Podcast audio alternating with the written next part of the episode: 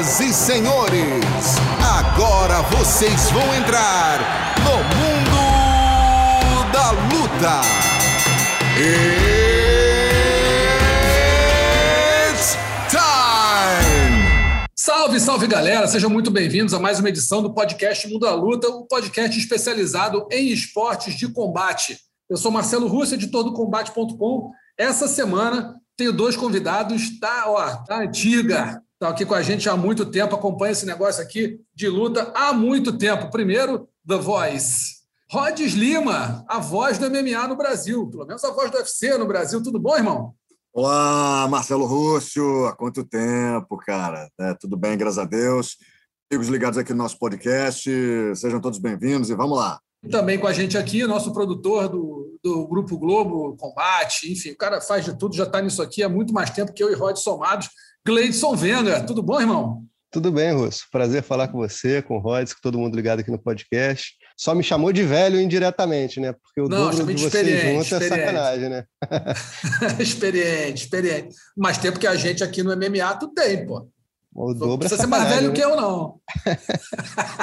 é verdade, os dois não dá, não. Gleidson Venga cobriu a batalha entre Davi e Golias. Ele estava lá, foi testemunho ocular da história, o Gleidson Venga.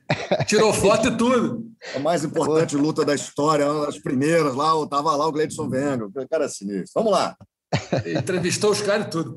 Enfim, só lembrando o pessoal aí que ainda não conhece o podcast Mundo da Luta, o esquema é sempre três assuntos principais e depois a gente elege o nocaute, a finalização e a vergonha da semana. E o primeiro assunto, é, não podia deixar de ser, caiu como uma bomba né, no comecinho dessa semana, à noite, já todo mundo fechando tudo. Dana White resolve avisar que o UFC vai voltar a ter público no dia 24 de abril, UFC 261, em Jacksonville, na Flórida, que foi a cidade que abrigou o UFC na volta dele, né, depois daquela paralisação por conta da pandemia do novo coronavírus, o UFC 261 vai ter público total, ou seja, a arena toda em Jacksonville vai estar aberta para a sua lotação máxima, em torno de 12 mil pessoas, pode chegar a 15, mais ou menos, alguma coisa assim. E aí eu pergunto para vocês, amigos, estava na hora de voltar o evento com o público? O que, que você acha, Gleidson? Podia dar uma segurada um pouquinho maior? Dava, é, você acha que já está na hora, já está seguro para voltar? Dana White saindo na frente de novo? Você acha que é uma aposta dele? Ou se tem segurança até científica para poder fazer isso? O Russo, o Dana White sempre é um cara que, que, que, faz umas apostas né, meio ousadas, né? O próprio UFC voltando no início da pandemia é um, é uma prova disso, né? Acho que todo mundo duvidou um pouco da capacidade do, do UFC de fazer bons eventos naquela época e ele se deu bem. Eu confesso que eu, acho, eu, eu estou bem ansioso, né, para que volte a ter público nas arenas, porque realmente é uma, é uma atmosfera diferente, né? Mas eu confesso que ainda sou um pouco receoso quanto a isso, né? A gente está falando aí de 15 mil lugares, uma, uma arena fechada, cheia. Tudo bem que os Estados Unidos está né, tá bem avançado em relação à vacinação, mas é, eu acho que enquanto o UFC não explicar todos os protocolos certinhos, eu ainda fico um pouco cético, né? A gente pode fala, falar mais sobre isso, sobre outros casos que já estão acontecendo nos Estados Unidos em relação a, a eventos com público e tal, mas eu quero entender direitinho todos esses planos do Dana White para voltar com a arena cheia. Confesso que é uma surpresa bem grande isso acontecer tão logo.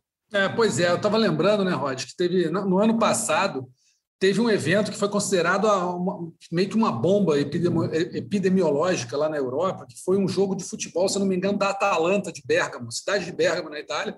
Tem o time lá, a Atalanta, e teve um jogo, acho que foi da Liga Europa, alguma coisa assim. Os torcedores saíram de Bergamo, que era uma cidade muito afetada, depois descobriram que era muito afetada, foram para uma cidade, acho que se não me engano, na Inglaterra, e teve o jogo. Depois disso, essas cidades é, foram assim consideradas as, aquelas bombas de, de coronavírus lá naquela área da Europa. Agora, imagina, torcer para que não aconteça, né? mas numa arena com 15 mil pessoas, pô, vai ser complicado você pegar e pedir exame negativo de, de Covid de todo mundo que vai para a arena. Como é que você acha que vai ser feito isso? É uma logística meio complicada. Você não acha meio perigoso, não, Rod? Ou você acha que está tranquilo? Eu acho perigoso mas eu também acho que o, o UFC não joga para perder, né? Numa situação dessa, uma exposição, um risco muito grande.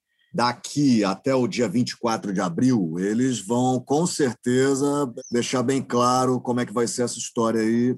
Eu acho um risco muito grande, acho um risco desnecessário. mas se tratando de UFC, o maior evento de artes marciais mistas do mundo, o UFC foi pioneiro na retomada nos, nos, nas grandes ligas esportivas as suas atividades durante a pandemia.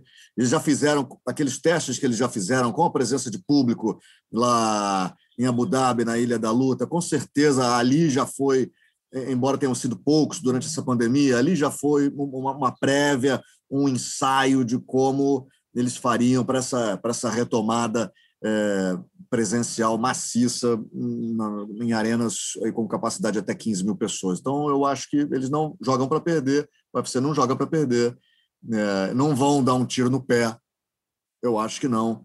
Mas, pessoalmente, eu acho muito arriscado. Mas mere eles merecem ou não merecem? Um, um, o UFC merece ou não merece um crédito, uma confiança? Eu acho que merece. É, eu acho que merece também, até determinado ponto. É, eu acho que o primeiro evento com público nos Estados Unidos podia ser um evento mais controlado.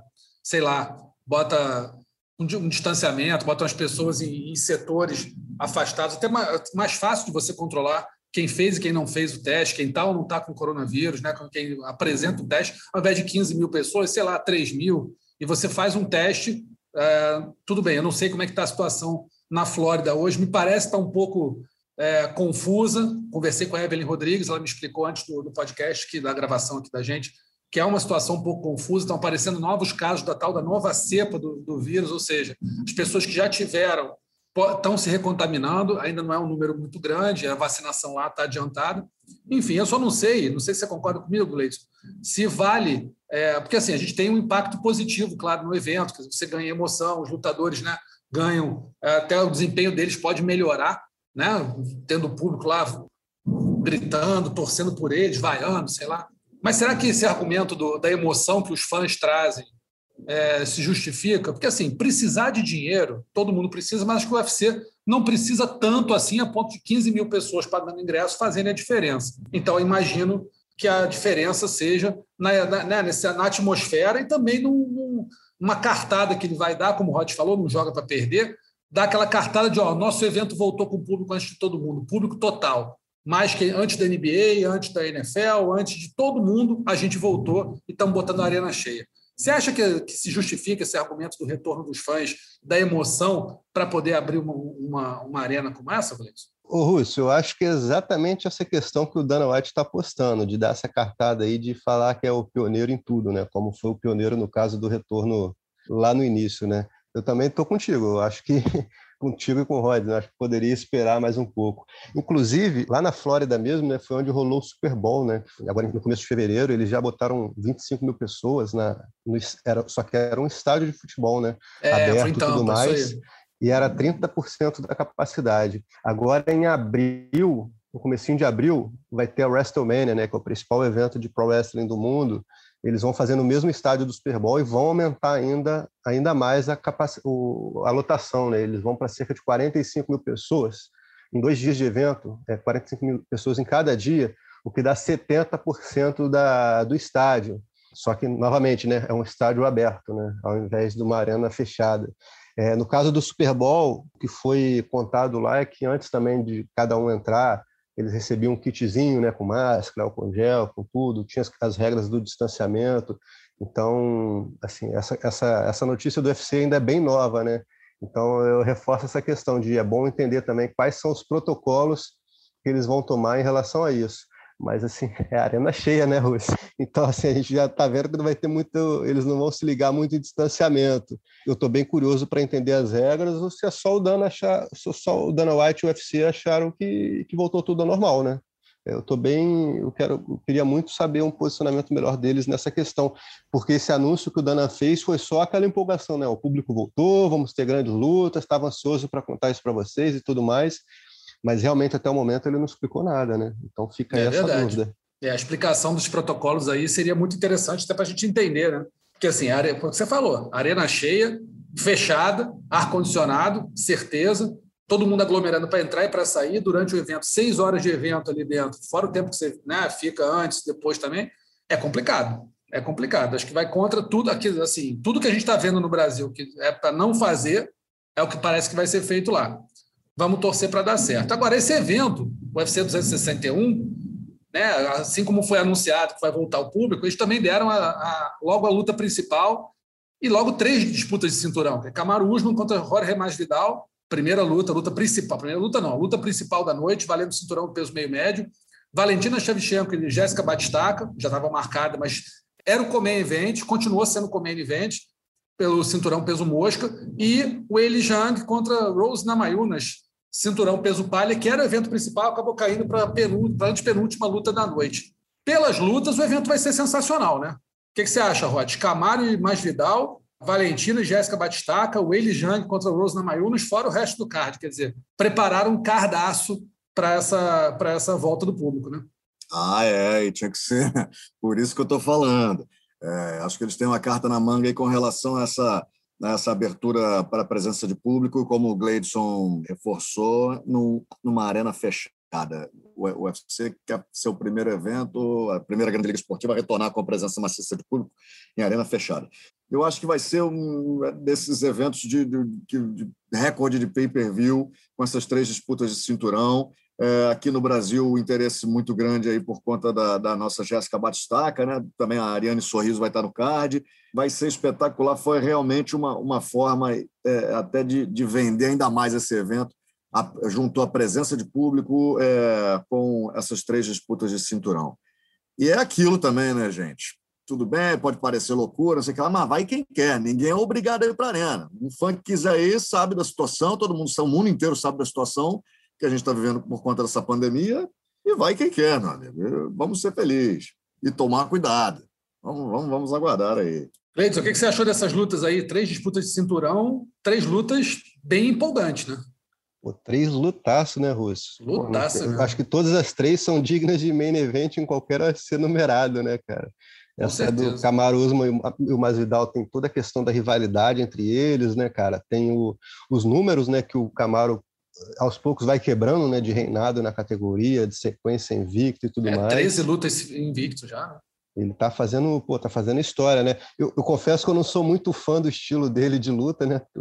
É um pouco amarrão demais, mas é, não tenho que contestar os números dele dentro do UFC e a qualidade dos adversários que ele enfrentou, né? É, tem a questão, a luta da Valentina com a Jéssica também, é, talvez seja até a melhor da noite, né? Tecnicamente lá na, lá dentro na hora, né? Que a Valentina, pô, tá aí nas cabeças ao lado, um pouquinho abaixo da Amanda, né? Como a melhor lutadora do mundo aí, é. peso por peso. A Jéssica, pô, uma ex-campeã, a gente sabe do, do, talento e da força dela, né? Talvez uhum. seja uma, uma das grandes adversárias aí que, que a Valentina possa ter nesses, não, nos últimos anos ou daqui para frente, porque realmente, fora a Amanda, a gente não vê a Valentina tendo uma adversária à altura, né?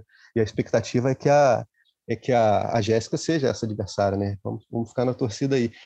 E o Elisang contra a Rose também, pô. A, o Elisang fez uma das lutas que talvez tenha sido a, uma das três ou cinco melhores do ano passado, né? Aquela disputa dela com a, com a Joana. Então, assim, é só lutaço, né? Aí a gente pega ainda o restante do card, tem o Ryan Hall com o Chris Weidman. Tá bem atrativo esse evento e é como o Royce mesmo ressaltou, né? Para voltar, tem que voltar com o pé na porta, né? Tem que fazer um eventaço desse aí para justificar 15 mil pessoas lá dentro, né? É, Até porque se, abriu, se abrir se abrir para o público e não fizer um eventaço desse, né? Aí acho que é um tiro no pé. Exatamente, tem que chegar de voadora. Eu acho que essa luta do Camaro Usman com o Jorge Masvidal, cara, eu, honestamente, assim, eu, eu acho que vai ser aquela luta que todo mundo está falando muito e vai entregar pouco. Eu acho, acho que o Masvidal é um ótimo lutador, Camaro também, mas os, a, a, gente viu na primeira luta deles, ah, tá bom, o Masvidal chegou lá, pô, em cima da hora, pegou a luta com uma semana, não sei o quê, mas eu acho que é uma, é uma luta de dois caras que acho que eles não se combinam bem no, no quesito espetáculo. Acho que eles são ótimos lutadores, mas Vidal teve o nocaute do ano, no ano retrasado, se eu não me engano, em cima do. do ben Askren. Ben, ben Askren, é, sete segundos, joelhado. Mas, assim, eu, eu não sei. Essa luta aí está muito mais. É, acho que é muito mais hype do que ela vai entregar de verdade. Agora, Valentina é, e Jéssica. Então, Diga. Então, só te interrompendo, desculpa. Eu acho que essa questão é, é exatamente isso, cara. É a luta da galera, entendeu? Eu, é... eu não tenho dúvidas que a Valentina com a Jéssica vão fazer uma luta muito melhor do que o Camaro com o Masvidal. Mas tem que ter que aquela luta da galera pra, justamente para essa atmosfera, né, cara? A galera que tá doida para ver essa luta. É uma rivalidade que eu te confesso que eu não me empolgo tanto, mas para o público americano é demais, cara. Então, talvez seja a luta para justificar a, a, o público, né? Que o Dana vai querer fazer um evento com arena cheia, mas que com a plateia empolgada também, né? Então, acho que dentre as rivalidades atuais do UFC, talvez essa seja uma das melhores para dar essa inflamada na torcida. É, eu também acho. É, como, como rivalidade, eu concordo totalmente. Acho que na entrega, essa luta não vai entregar tanto. Já a Valentina e a Jéssica, eu não tenho dúvida que vai entregar muito. Valentina, lutadora espetacular, acho que é favorita contra a Jéssica. É uma lutadora né, que a gente lembra que a, que a Ioana Jedrzejczyk contra a, a Jéssica levou vantagem na trocação e na, e na velocidade, na movimentação, né, a precisão dos golpes. E a Valentina tirou a Ioana praticamente para nada quando elas se enfrentaram. Ou seja, é uma, é uma. Tudo bem que a Ioana é peso, era peso palha, subiu o peso da Valentina, peso mosca para enfrentá-la. Mas a Valentina passou o carro na Ioana. E a Ioana é uma lutadora muito dominante, muito agressiva, muito forte. Então, a Jéssica, acho que chega como, como azarão, mas se ela apresentar o, o, jogo dela certo, de travar a Valentina, de conseguir conter essa movimentação da Valentina, jogar a Valentina no chão, com a força que ela tem, com o jiu-jitsu que ela tem, ou até né, com aquele golpe que, por exemplo, ela, ela venceu a última luta, aquele soco na, na, linha de cintura, que acabou com a luta imediatamente. Jéssica é muito forte. Eu acho que ela tem chance de fazer luta com a Valentina, de fazer uma luta dura, e aí vamos ver o que acontece. Valentina, para mim, favorita, é, Jéssica, azarão, mas não é um azarão, está ali um pouquinho abaixo na, na cotação. E a Weili Zhang e Rose Namayunas, outro lutaço, lutadoras muito fortes, as duas ex-campeãs, a Weili Zhang campeã, a Rose ex-campeã, né? Lutadora muito forte, muito agressiva, esguia. Acho que, enfim, são três lutas que eu acho que vão, vão parar todo mundo, mas acho que as duas, a penúltima e a antepenúltima, vão entregar mais do que a luta principal, minha opinião. Vamos ver o que acontece. Esse evento acontece dia 24 de abril, UFC 261, a volta do público ao UFC. Nosso segundo assunto dessa edição do podcast é o UFC Edwards versus Muhammad, que aconteceu no último sábado e que, infelizmente, é, terminou com uma triste imagem, né? que é o, o Leon Edwards acertando o dedo bem no olho do Belal Muhammad e não teve jeito. A imagem realmente é impressionante. O olho entrou muito forte no, no olho do Belal Muhammad, não teve condição do Belal continuar a luta e acabou aos 18 segundos do segundo round. O que vocês acharam dessa luta? Vocês acham que o Leon Edwards mostrou condição de se inserir na elite ali do meio médio, buscar a disputa de cinturão, Rod? O que você acha? Ah, eu acho que ficou devendo, né? Em função é. desse, dessa dedada no olho do nosso querido Bilal. É, ficou devendo. Eu acho que o público não, ninguém gostou né? desse, é, desse resultado aí. Eu acho que merecia um reencontro para definir realmente os rumos aí desses dois atletas. Você acha que o, que o Edwards, ele no primeiro round, que ele claramente venceu, né? O Muhammad. Você acha que no primeiro round ele mostrou condições, de repente, mesmo tendo ficado parado aí um ano e meio, mostrou condições de, de sei lá, dar voos mais altos nessa categoria, de repente buscar pelo menos ali um, pegar um top 3 agora? Ah, cara, para mim ficou aquela imagem mais do, né, do, do retrospecto positivo dele. Uhum. Assim, eram oito vitórias seguidas, né? É, pô, os números impressionantes aí do Leon Edwards, o Bilal não vinha. Resumindo a história, o Edwards estava no, no, no né? nesse, nesse hip aí dessas oito vitórias seguidas. Então, para mim, ficou essa, essa imagem de que pô, ele, mere, ele merece sim avançar na, na, na, divisão. O Bilal já entrou meio que substituindo ali o. Meio não, ele entrou substituindo o aniversário, né? Em cima da hora. É, então, olhando assim, Necto, beleza. O, o Edwards avança, por mim avança na categoria. Agora, eu queria ver um, um entre os dois, que sempre uma luta acaba, termina desse jeito, fica com a impressão de que, como, como oficialmente né, aconteceu, né, não teve resultado, né? No contest. Leito, o que você achou da, da, da, atuação do Leon Edwards na, na, no primeiro round? Você acha que ele mostrou ali condições, como ele disse depois na coletiva, de, tá, de ter provado que ele pode entrar aí no, no, no hall dos, dos tops da categoria? Ou mostrou pouco, né, até pouco tempo, para poder, poder pleitear isso aí? Entre os tops ele já estava, né, Russo? A questão foi esse tempo parado, né? Saber como ele ia reagir a esse retorno e tudo mais. E realmente o primeiro round dele mostrou que está de volta para o jogo, né? É, mas eu estou com o Rhodes também, não necessariamente com, com o Bilal, mas eu acho que ele poderia fazer um, um outro combate aí, até aproveitando que o Camaro Usman já tem a luta dele marcada com o Masvidal, né, cara? Vamos botar o Leon Edwards para fazer mais um combate, ao invés de ficar esperando, e até para tirar qualquer dúvida, né? Porque realmente ele estava num ritmo bom ali no primeiro round, mas eram quase dois anos parado, né? Será que ele ia reagir bem a um terceiro, a um quarto, a um quinto round, né? O Belal já, tava, já tinha lutado um mês atrás, né? E era uma disparidade também muito grande entre o ranking dos dois, né? Era o terceiro é. com o décimo terceiro. Então agora, de repente, o Leon Edwards já pode já voltou para o jogo aí, não se machucou nem nada e já pode pegar alguém mais bem ranqueado, até para se provar mesmo, né? Pegar um número será 4. Que, será que o Gilbert Durinho é um, é um nome? Pô, o Durinho seria ótimo, né? Até para é. o Durinho também voltar para as cabeças ali depois daquela derrota dele pelo cinturão e tudo mais. Acho que seria um ótimo combate. E eu acho que é essa a grande questão é que o Camaro Usman já tem adversário, né? Então não precisa forçar a barra para botar o Leon Edwards para lutar com ele agora.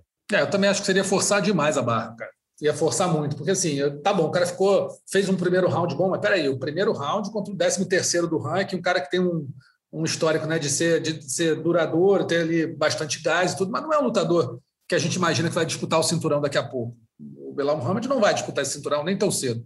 Então, assim, não deu para mostrar muita coisa. Acho que ele, beleza, voltou, mostrou que, que conseguiu bater o peso, que foi lá, lutou, lutou bem o primeiro round. Acho que podia pegar um lutador. Eu não vou nem. Assim, o Durinho acho que seria ótimo para o Durinho. Acho que seria uma luta que ele acabaria de vez com essa, com essa sequência é, invicta aí do, do Leon Edwards e voltaria para as cabeças ali, de repente, pegando uma disputa de cinturão mais uma luta. Mas eu acho que o Edwards precisava, ele dizer que quer disputar o cinturão logo depois dessa luta, acho que ele deu uma viajada, acho que ele forçou muito a barra. Pra, melhor pra... cenário, né, Russo? Poderia ser com o próprio Shimaev, né? Quem sabe o Shimaev fica bom logo aí e, e volta a lutar, né? Ele que está meio que chegou a falar em aposentadoria e tudo mais, mas já tem gente é, falando que não foi malucaço, isso. Né? Então, quem sabe é o tempo que o Shimaev precisa para voltar a lutar e, e aí esse combate sai do papel, né? Esse combate é. entrou naquele naquela lista de lendas, né? De combate é. que nunca sai, que já foi adiado uma dezena Khabib, de Tony Ferguson. mais. Vamos é, ver. Pois é, eu, eu acho, eu acho que, o, que eu não sei se o Edwards vai querer agora o Shimaev. Eu acho honestamente que ele pode virar e falar: não, agora, pô, já passei aqui, já não, não, não deu para lutar, não deu para lutar, agora vai para o fim da fila. Não sei, não sei. O Shimaev ia querer lutar com ele sem dúvida nenhuma quando voltasse, mas não sei se ele é, vai querer. Seria uma ótima escada para o Shimaev, né? Agora para o Edwards, nem tanto. Pois é, é isso aí. Por isso que eu acho que ele vai, vai dar um passinho atrás. Matheus Nicolau, brasileiro, enfrentou o Manel Capé, fez uma luta boa, né? luta disputada, equilibrada, só que eu vou confessar para vocês, é, eu apostei uh, no, no, palpitão, apostei no Manel Capê e na luta eu achei que o Capê venceu, sabia? Não, não digo que foi roubo, porque a luta foi apertada, mas eu acho que os juízes, na minha opinião, os juízes erraram. Acho que o Nicolau não venceu a luta. Ele foi bem no, no primeiro round, segundo round, é, mais ou menos. O terceiro foi equilibrado, mas eu acho que o Capê foi melhor que ele.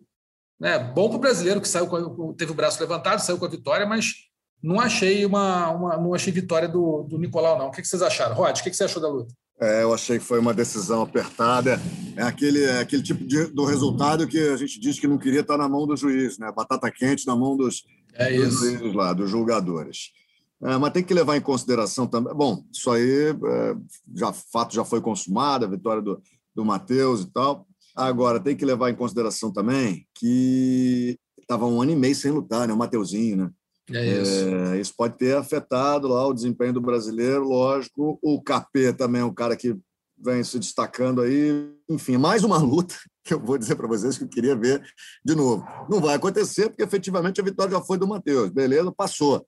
Agora fica aquele gostinho de um tira-teima. Se pudesse ter um quarto round ali para a gente né, decidir, tirar dúvida mas já foi. Então, é, o resultado apertado acontece é do jogo. Nem todo dia dá para dar show, dá para dar baile. É. E aí é, isso acontece é do jogo. Vamos lá, para a próxima. Preparar e voltar melhor para a próxima luta. Aí o Mateuzinho e o Capê também no próximo compromisso. O que, que você achou, Gleison? Vitória do, do Matheus ou vitória do, do Manel? Eu tô contigo, apesar de eu ter apostado no Matheus, no palpitão e me dei bem. Porra mas eu acho que o Capê venceu. Eu estava assistindo a luta ali, o Matheus começou bem, eu falei, pô, vou ganhar esse pontinho. Depois eu fui vendo a situação mudando. Aí eu não entendi nada quando deram para o Matheus a vitória. Mas, é, mas eu reforço também essa questão. Para mim não foi nenhum escândalo, né, cara? É, uma, não foi não. Não dá para falar que foi roubo nem nada, é uma, apenas uma visão diferente da nossa ali. Mas eu realmente achei que o Capê venceu esse combate. É, eu achei que venceu também. Eu só não, eu não concordo muito com as, com as expressões que o Capê faz após a luta. Assim. Contra o Alexandre Pantoja foi a mesma coisa, luta disputada. E ali eu achei que ele perdeu. Perdeu com o Pantoja. É, Russo, e ele faz aquela vai... cara, parece que foi roubadíssimo, né? Agora, essa é. vez, mesma coisa. A gente volta àquela velha questão, né, cara? Não quer deixar, não quer deixar nada em dúvida, não deixa na mão dos jurados, né, cara? Então, pois ele é. poderia ter evitado isso.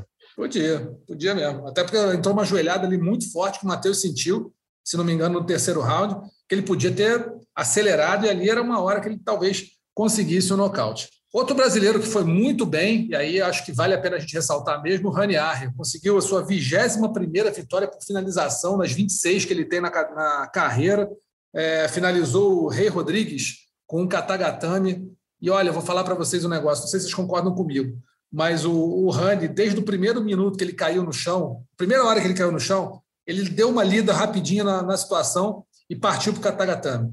E ele insistiu, ele insistiu, insistiu, insistiu. O cara, o Ray Rodrigues defendendo e encebando, não deixava, embarreirava ali. O Rani tentou, tentou, tentou, até que conseguiu. Eu não sei, vocês dois são do jiu-jitsu aí, são graduados, Cleiton Rhodes, faixa preta, enfim, mas não sei o que, que vocês acham. Não pareceu que o Rani viu, pelo menos para mim ficou claro isso, desde o começo, que o caminho era o Katagatame, ele não tentou mais nada. Ele foi a luta inteira até conseguir finalizar o cara no Katagatame. Vocês concordam comigo? Vocês acham que ele viu isso, que ele sentiu isso quando foi para o chão? Acontece isso quando você está numa luta de jiu-jitsu, que você percebe o caminho e aí você não, não, precisa buscar mais nada, não precisa buscar guilhotina, mata-leão, nada. Você vai no Katagatame ou qualquer outro golpe. Né, Gleitson? O que, que você acha? Ele, ele tentou ali o Katagatame porque viu que era o caminho, e, assim, e acontece isso realmente, você pega, você tenta, é, né, essa, você percebe que o caminho é aquele, você abre mão de, sei lá,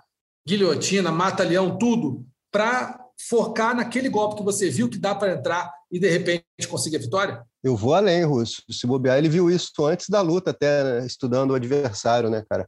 O, o Rani, a gente fala muito em Charles do Bronx, Durinho, Demian, né, com toda razão, né? Mas o Rani, o nível dele de chão, de grappling, né, cara, não fica devendo nada deles, né? Ele é o tipo de cara que é gênio da luta agarrada. Então é o tipo de lutador que já, já dá uma, uma vê o adversário fazendo um chão ali, ele já faz o raio-x todinho do, do oponente, já sabe o caminho para a vitória. E foi muito bem estrategicamente, né? buscando o Katagatame, como você mesmo disse. O Rani, como eu falei, é um cara diferenciado. Eu tenho a impressão, né, cara, que todo lutador, quando é derrubado por ele, deve ficar naquele. Desespero. naquele, pânico, né? naquele pânico, né, cara? A gente vê muito isso contra, com, nos adversários contra o Dema e contra o, o Charles, né, cara, que são os maiores finalizadores aí do UFC. Mas eu te falo que a sensação de fazer um chão com o Rani deve ser mais ou menos a mesma coisa, não fica a dever nada.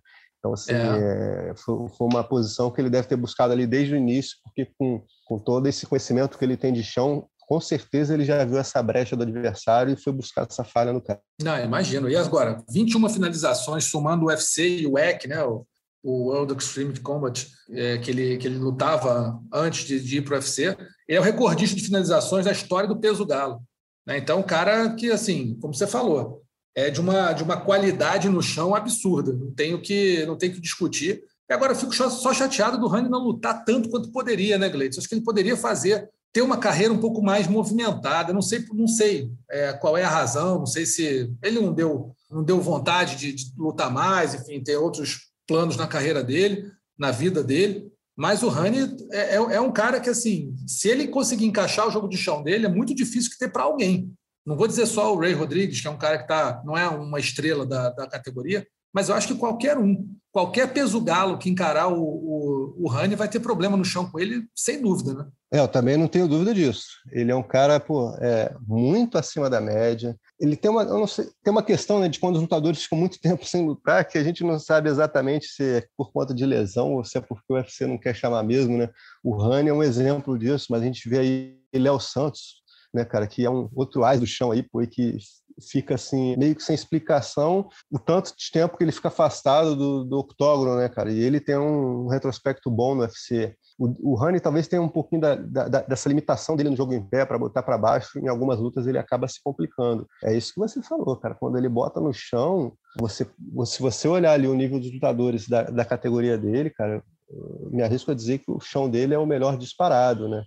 Mas é o MMA, né? A gente tem, tem outras áreas ali que ele precisa encaixar também para se dar bem. Mas, assim, é, eu, eu tô contigo. Eu, eu queria ver o Rani em ação mais vezes. É, eu também queria muito. Acho que seria, seria um presente para a gente aqui. A outra brasileira, Glorinha de Paula, teve dificuldade com o wrestling da americana Ginho Frey, foi derrotada por decisão unânime, nada a acrescentar. Realmente a brasileira precisa melhorar bastante na sua defesa de queda. Em pé ela foi bem, conseguiu fazer frente à americana, mas é, no chão acabou não sendo páreo. Uma coisa interessante desse evento, né, Gleison, que teve, deixa eu ver, um, dois, três, quatro, cinco, seis nocautes né? E, e, vários deles, no, dois deles em segundos do primeiro round. Matthew Samuelsberger contra Jason Witt, 16 segundos. Teve o. Cadê aqui? Deixa eu pegar a lista para não falar bobagem. Outro que foi 22 segundos, Danig, 22 segundos em cima do Gavin Tucker. Teve o Ryan Spann, 1 minuto e 11 do primeiro round. Evento movimentado, foi, foi legal de ver, né? Pô, foi bem animado, né? Às vezes a gente pega um evento ali de, de 9, 10 lutas com quase todas para decisão, né, cara? E às vezes vem outros ali com mais equilibrado nessa questão, né? com muitos nocautes, muitas finalizações, e é, e é isso que, que dá aquela que dá aquela animada, né? Às vezes a gente olha o card ali, pô, vê os nomes, né? Não se empolga tanto, mas aí quando os caras entram, até para buscar né, um espaço no UFC, né, cara, uma vitrine melhor, os caras se entregam um pouco mais, né? Então é esse é o tipo de evento que poderia surpreender e de fato foi o que aconteceu, né? Exatamente. Bom. O evento foi bem bacana UFC, uh, eh, Edwards versus Muhammad. Vamos para o nosso terceiro assunto. A gente está tá falando aqui com, com o pessoal. O Rod teve um probleminha técnico lá na internet dele, estamos tentando resolver. Se não conseguir, vamos tocando eu e aqui até o final do programa. Terceiro assunto: UFC Brunson versus Holland, que acontece dia 20 de março, lá em Las Vegas. É, o combate transmite com exclusividade na íntegra. O evento, card preliminar, começa às 8 da noite, horário de Brasília, card principal às 11 da noite. O, combate, o, o, o Sport TV 3 transmite as duas primeiras lutas do, do card preliminar, assim como o combate.com, e o site transmite o, evento todo, acompanha o evento todo em tempo real. Temos aí é, uma das maiores sensações, né, Gleison, do, do, do, peso médio do UFC, o Kevin Holland, vem de cinco vitórias seguidas em 210 dias. Se não for um recorde, isso aí está é, muito perto de ser. Venceu cinco vezes a partir de, entre maio e dezembro do ano passado.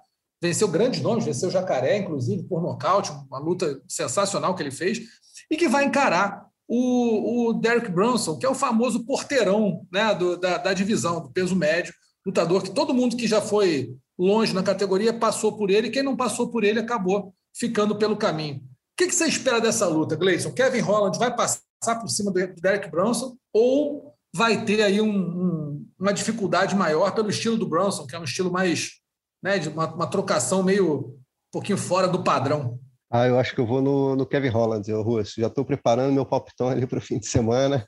Eu vou apostar nele, né? Eu acho que essa boa fase que você se referiu aí, de cinco vitórias seguidas em um curto espaço de tempo, né?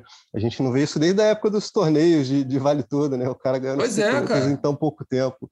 É, na mesma noite foi só o Ricardão lá na Rússia, mas assim, em pouco tempo, acho que é talvez o macaco lá nos anos 90 fazendo 15 lutas no ano, enfim, é uma coisa que a gente não vê com, com muita frequência, né? Tem, eu só preciso dar uma pesquisada no, no, no, cowboy, né? Que o cowboy gosta de umas aventuras dessas é, também. Também eu fazendo as, é, fazendo as maluquices dessas, lutar toda hora. Mas, enfim, eu acho que essa quantidade de lutas né, deve ter dado uma encascurada muito boa nele, né? Ganhou muita experiência, né? Essa própria vitória com o Jacaré, né? Você viu que ele foi um cara bem agressivo. A forma como ele venceu o Jacaré também foi bem surpreendente. E isso, no mínimo, dá bastante confiança para ele, né, Russo? É, para eles é, entender que está pronto para pronto grandes desafios, né? Eu considero o Jacaré, por exemplo, muito melhor do que o Derek Bronson, né? É, então, assim, o cara já ele já percebeu que ele pode brigar ali com os melhores, né? O Brunson para mim é exatamente esse caso que você que você disse, né? Meio que o porteiro da categoria, né? Ele, os caras que estão em ascensão ali no evento vão lá para o octógono com ele e meio que é um divisor de águas, né? É, o Brunson me decepcionou algumas vezes, que eu esperava um pouquinho mais dele, né? Como naquela luta com a Desânia, por exemplo, Sim. onde ele não se soltou, né, cara? É, eu achei bem impressionante isso. O cara não se soltou na luta ali com a Desânia, o Adesanya aproveitou e venceu ele rápido. Então, é, ele sempre é uma interrogação para mim. É, não acho que o Holland tem uma tem um hype, né, para deixar ele meio assustado, como foi o Adesanya, mas para mim o favoritismo é do Holland.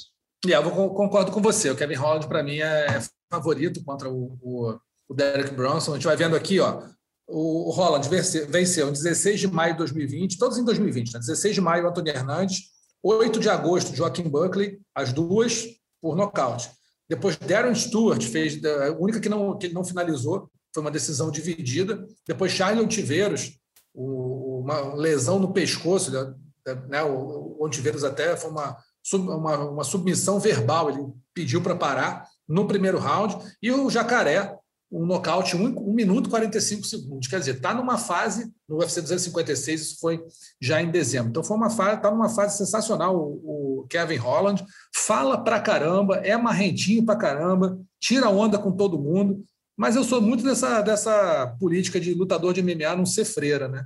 Acho que o lutador de MMA tem que desafiar mesmo, tem que perturbar, tem que desafiar os outros, tem que né, fazer trash talk, não pode cair na, no, no crime né? Você cometer racismo, enfim, uma série de coisas, uhum. aí realmente você aí você comete crime, você não está mais é, desafiando ninguém.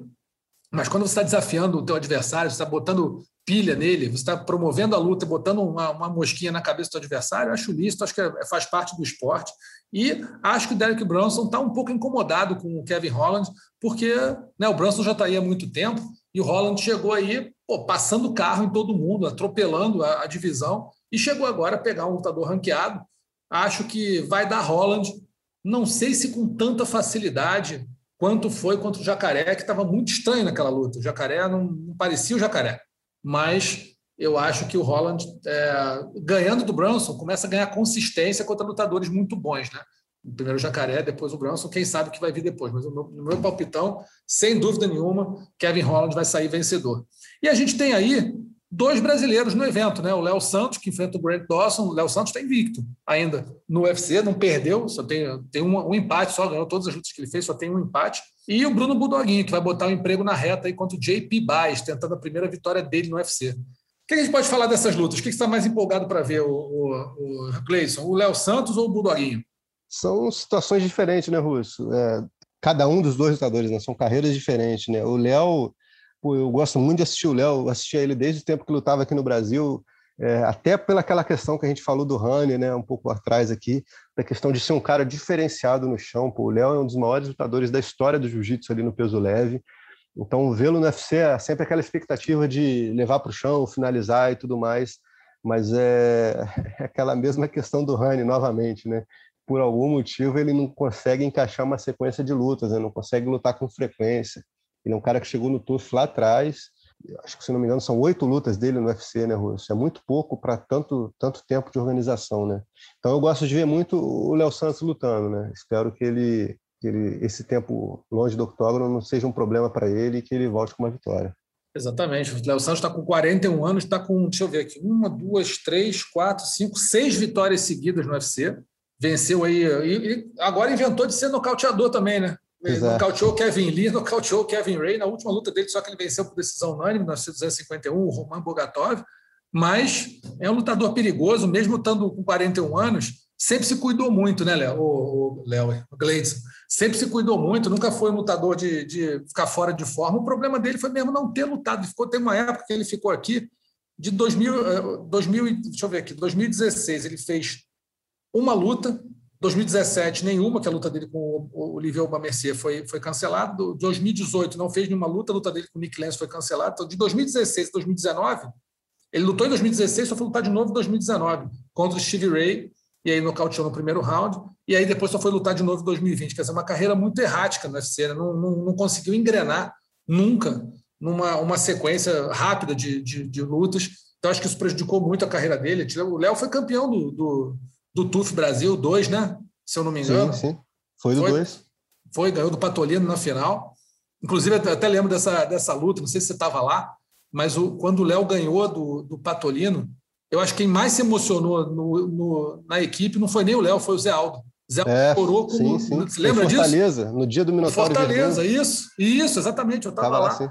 Tava. Pô, o cara. O Aldo chorou muito mais que o Léo. Ficou, então o Léo começou a acalmar o Aldo calma, cara, calma, tão tranquilo. Em vez do Léo se emocionar, quem se emocionou de verdade foi o Aldo. Então, assim, é o cara está. Diga. Não, é exatamente isso, desculpa interromper. É que é uma referência para a equipe, né, cara? É um cara de 41 anos, então, assim, quando o Aldo chegou, por exemplo, no Rio de Janeiro, o Léo Santos já era o Léo Santos, cara. Ele é um cara que nos anos 90 fazia a luta de igual para igual com o Royler Grace no jiu-jitsu. Então ele é, uma, ele é uma referência para toda uma geração do jiu-jitsu, né, cara? E assim como o Demian, o Durinho, os, os, os caras mais vitoriosos do jiu-jitsu, né, cara? O Rodolfo agora chegando, né, cara? Os caras mais vitoriosos do jiu-jitsu, quando vão para o MMA, eles arrastam uma legião de fãs que são do esporte, né? Do, do esporte Sim. de origem deles, né? Do jiu-jitsu, não necessariamente do MMA. Então, talvez a galera do MMA não se empolgue tanto com o Léo, com um cara como o Léo, por exemplo, mas ah, ele traz toda essa galera do jiu-jitsu, né, cara? Que é um público muito grande também, que, que gosta muito de ver esses ícones aí da, da arte suave lutando. É verdade, concordo contigo. E o Bulldoguinho? O Bulldoguinho está aí, na, não, não conseguiu vencer no UFC ainda, vai tentar a primeira vitória dele contra o JP Baez.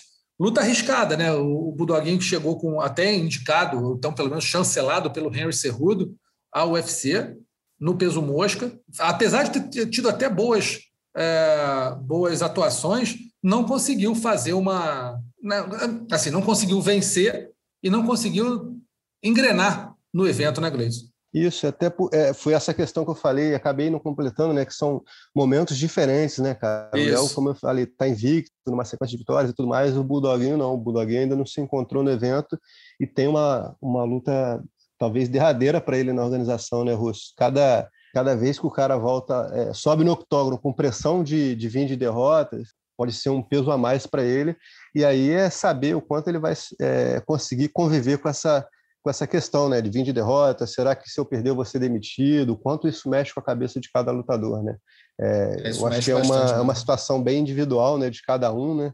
Então vamos, vamos ver agora sábado como é que ele vai reagir a exatamente essa questão. Exatamente. Teve o Bulldoguinho teve um no contest na estreia dele no UFC e depois perdeu contra o Khalid Tahai, depois perdeu para o David Dvorak, para o Targir Ulambekov. Agora vai pegar o JP Baez Difícil. Se, acho que é vencer ou vencer, não tem jeito o Budoguinho. Acho até que ele assim tem chance de, de, de ganhar mesmo. O Baez é bom lutador, mas acho que o Budoguinho tem boas chances com ele. Léo Santos e Grant Dawson.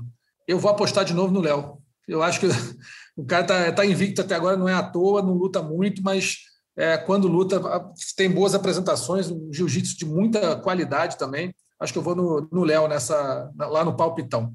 A gente lembra que o UFC Brunson versus Holland acontece dia 20 de março, no próximo sábado, lá em Las Vegas. O combate transmite com exclusividade. Sport TV 3 e combate.com também fazem acompanhamento do evento. É só você sintonizar lá a partir das 7h45 da noite, horário de Brasília. Vai ter o aquecimento combate. 8 horas tem o card preliminar. 11 horas da noite, sempre horário de Brasília, o card principal. Agora a gente vai eleger aqui, Gleison, o nocaute e a finalização da semana e também vamos falar da vergonha da semana. O nocaute teve uma porção, né? Vamos ter que, vamos ter, que ter calma aqui para falar tudo. Ryan Spann contra Misha Cirkunov, Danig contra Gavin Tucker, Dave Grant sobre o Jonathan Martinez e Matthew Samuelsberger contra Jason Witt, todos eles no, no UFC Edwards versus Muhammad. Mas tem mais dois ainda, que um no Brave e outro no Lux.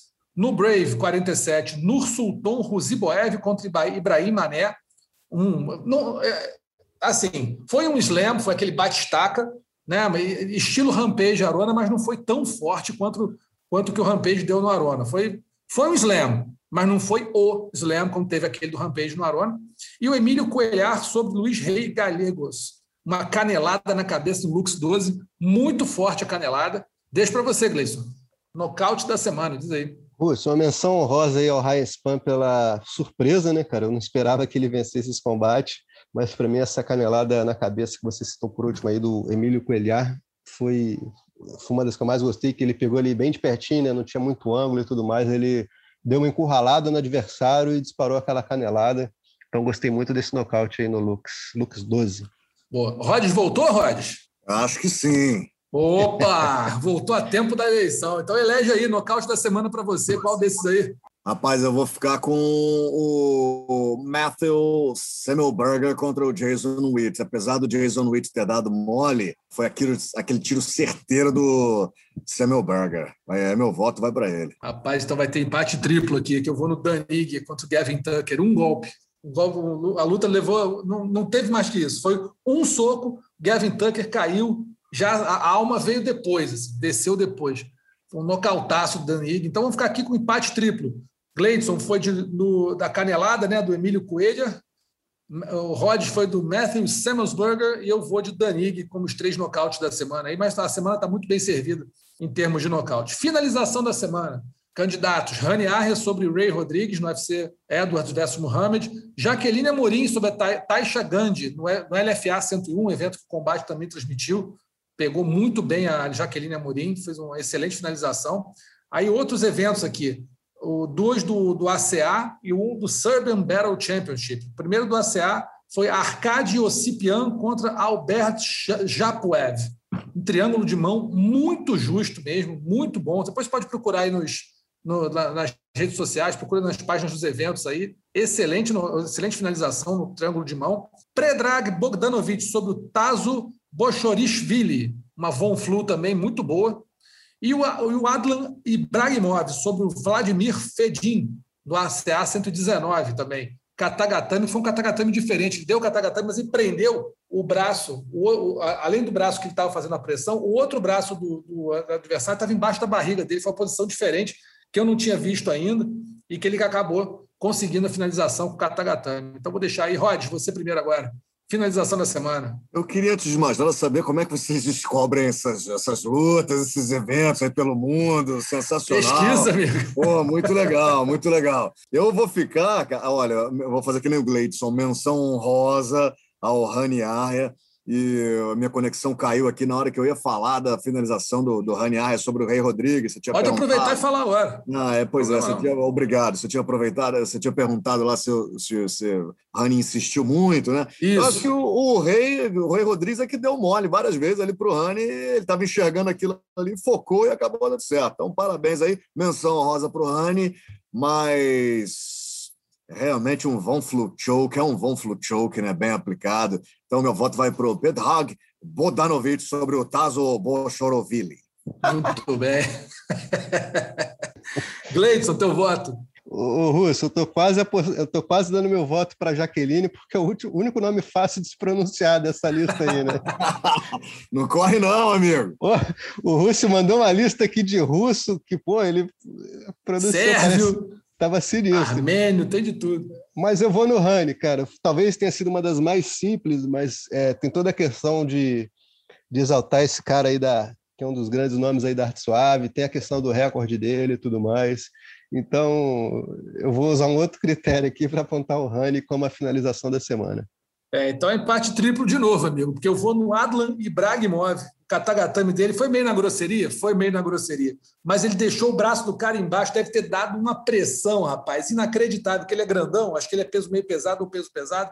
Ele ficou por cima do Vladimir Fedin, e o Vladimir ficou com o braço, não o braço estava sendo pressionado, digamos assim, o braço esquerdo estava encaixado lá, o katagatame, mas o braço direito do Vladimir, que ele poderia tentar fazer a defesa, né, segurar o braço para tentar diminuir a pressão, ficou por baixo da barriga do, do, adversário. Então, assim, ele não tinha o que fazer. Era um katagatame indefensável. Ele ia pagar se não, se não, se não batesse. Acabou batendo de, de qualquer jeito lá para se livrar do katagatame. Então, Adlan Ibrahimov, Predrag Bogdanovic e já que, e, e Rani, Rani, né, Gleice? Faltou no Rani. Rani Aya, o nome mais Rani simples Aya, dos três aí. Rani Aya, as finalizações da semana. E a vergonha da semana, a gente vai acabar batendo um papo aqui sobre esse negócio da desclassificação, né? Quer dizer, o Eric Anders contra o Darren Stewart no UFC do, do Leon Edwards contra o Bilal Muhammad, ele acertou, o Eric Anders acertou uma joelhada quando o Darren Stewart estava com os apoios no chão, ou seja, ilegal. Uma semana depois do Petrian acertar a joelhada que fez ele perder o cinturão contra o Aljamain Sterling. Só que o Petrian foi desclassificado e perdeu o cinturão, e o Eric Anders, a luta acabou sendo sem resultado. Alguém me explica, primeiro, assim, uma, uma vergonha. O lutador, na semana anterior, viu o que aconteceu, o cara perdeu o cinturão, tal, tal, tal. Na luta dele, ele dá uma joelhada quase idêntica, sabendo que não pode. Esse é o primeiro ponto. A segunda vergonha, cadê o critério? Ou seja, você tem um lutador, perdeu o cinturão, primeiro cinturão da história do UFC perdido por uma desclassificação, e eu não acho que está errado, não. Eu acho que está certo. Assim, ele acertou uma joelhada ilegal, não foi aquele golpe que, sei lá, ele estava caindo, acertou o joelho na cara do outro quando não podia e foi sem querer. Ele acertou a joelhada. Então está certo, perdeu, na minha opinião, está certo, perdeu o cinturão. Aí o Eric Anders, na luta seguinte, Por que, que a joelhada do Eric Anderson foi considerada não intencional? Quer dizer, o cara estava ali, o outro estava de joelho na frente dele, ele larga o joelho na cara do maluco, o cara não tem condição de voltar. Ah, não. É, vamos. Luta sem resultado, porque foi uma joelhada acidental e sem intenção. Vocês conseguem entender um pouco isso? Vocês conseguem me explicar ou é, é uma loucura mesmo e não tem critério nenhum? O Gleidson diria, parafraseando o ídolo do, do próprio Gleidson Wenger, que foi sem querer querendo, como diria o Chaves. Não é não, Gleidson? É sem querer querendo, mas talvez ele não contava com a astúcia do juiz, né, cara? Que ao invés de desclassificá-lo, deixou a luta sem, sem resultado. É, mas é exatamente isso que o Russo falou. A questão é a falta de critério, né, Rods? É, numa semana o cara é desclassificado, na outra a luta fica sem resultado e a gente fica aqui sem entender nada, né? Eu achei realmente assim, é, parece até o futebol, né? Que o pessoal discute negócio de bola na mão, mão na bola, que não sei o quê. Nesse caso do UFC também ficou aí no ar e eu ainda não vi uma resposta que esclarecesse essa situação, cara. Foi questão de critérios, mas é, resta a gente entender que critérios são esses, né? Por que, que uma luta desclassifica e a outra deixa sem resultado, quando aparentemente as duas foram intencionais. Pois é. Rod, você acha que é, é uma vergonha só? São duas ou é um, uma, um bolo só? Ah, eu acho que isso fica para aprendizado, né? para pra, as comissões, para a arbitragem, para a própria organização aí do, do UFC levar essa questão aí. A cada evento é um aprendizado, meu amigo. Cada evento é um flash, cada luta é um flash. Vai saber o que, que vai acontecer quando se fecha a grade ali do octógono e o juiz manda a luta começar. Então, assim, apesar de tantos anos nessa estrada, tantos anos nessa indústria vital, a gente vê aí que sempre tem uma brecha para uma discussão, e essa é uma discussão interessante, nessa falta de critério nessa ocasião aí. Vamos ver o que, que vai dar. E que bom que no dia seguinte tem pano para manga, as pessoas, fãs discutindo, é, o, a imprensa especializada discutindo, isso acaba fomentando o evento como um todo, né? Agora, é, cara, mas é, eu, eu, acho isso, eu, eu, acho isso uma loucura, Gleice. É, eu acho é. isso uma loucura. Não, sem dúvida, sem dúvida. Como é que um o cara pega, dá uma joelhada na cara do outro, o cara ajoelhado na frente dele sabe que não pode, aí, pô, vai ser desclassificado, porque o campeão perdeu o cinturão semana passada, é. né? Com um golpe igual a esse, assim. É, pô, se é. tirou o cinturão num golpe igual, esse aqui tá, o cara vai ser desclassificado. Dois pesos e duas medidas. Pô, total. Parece 10 pesos e 10 medidas. Cada hora o nego dá uma, dá uma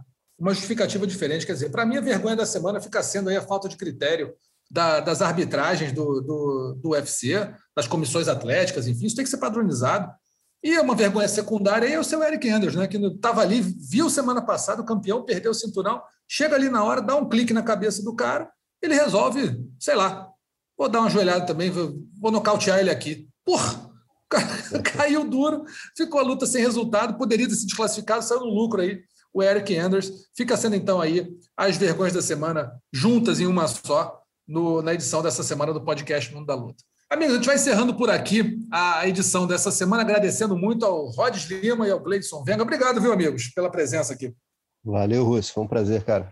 Valeu, Rússio. Valeu, Gleidson. Obrigado. Abraço ao pessoal que está ligado com a gente no nosso podcast. O carinho e respeito máximo a vocês aí. Valeu, gente. Valeu. A gente aproveita dizendo que o podcast Mundo da Luta está disponível ali no combate.com. Você pode entrar nas matérias ou procurar o nosso player também lá no Globoplay. E se você for algum dos agregadores de, de podcast, pode ir no Google Podcast, Apple Podcast, Pocket Cast e no Spotify. Estamos lá à disposição, não só a edição dessa semana, como todas as outras que nós já gravamos. Essa aqui é a edição número 128 do podcast Mundo da Luta. Um abraço, amigos, boa semana, até mais finalizado.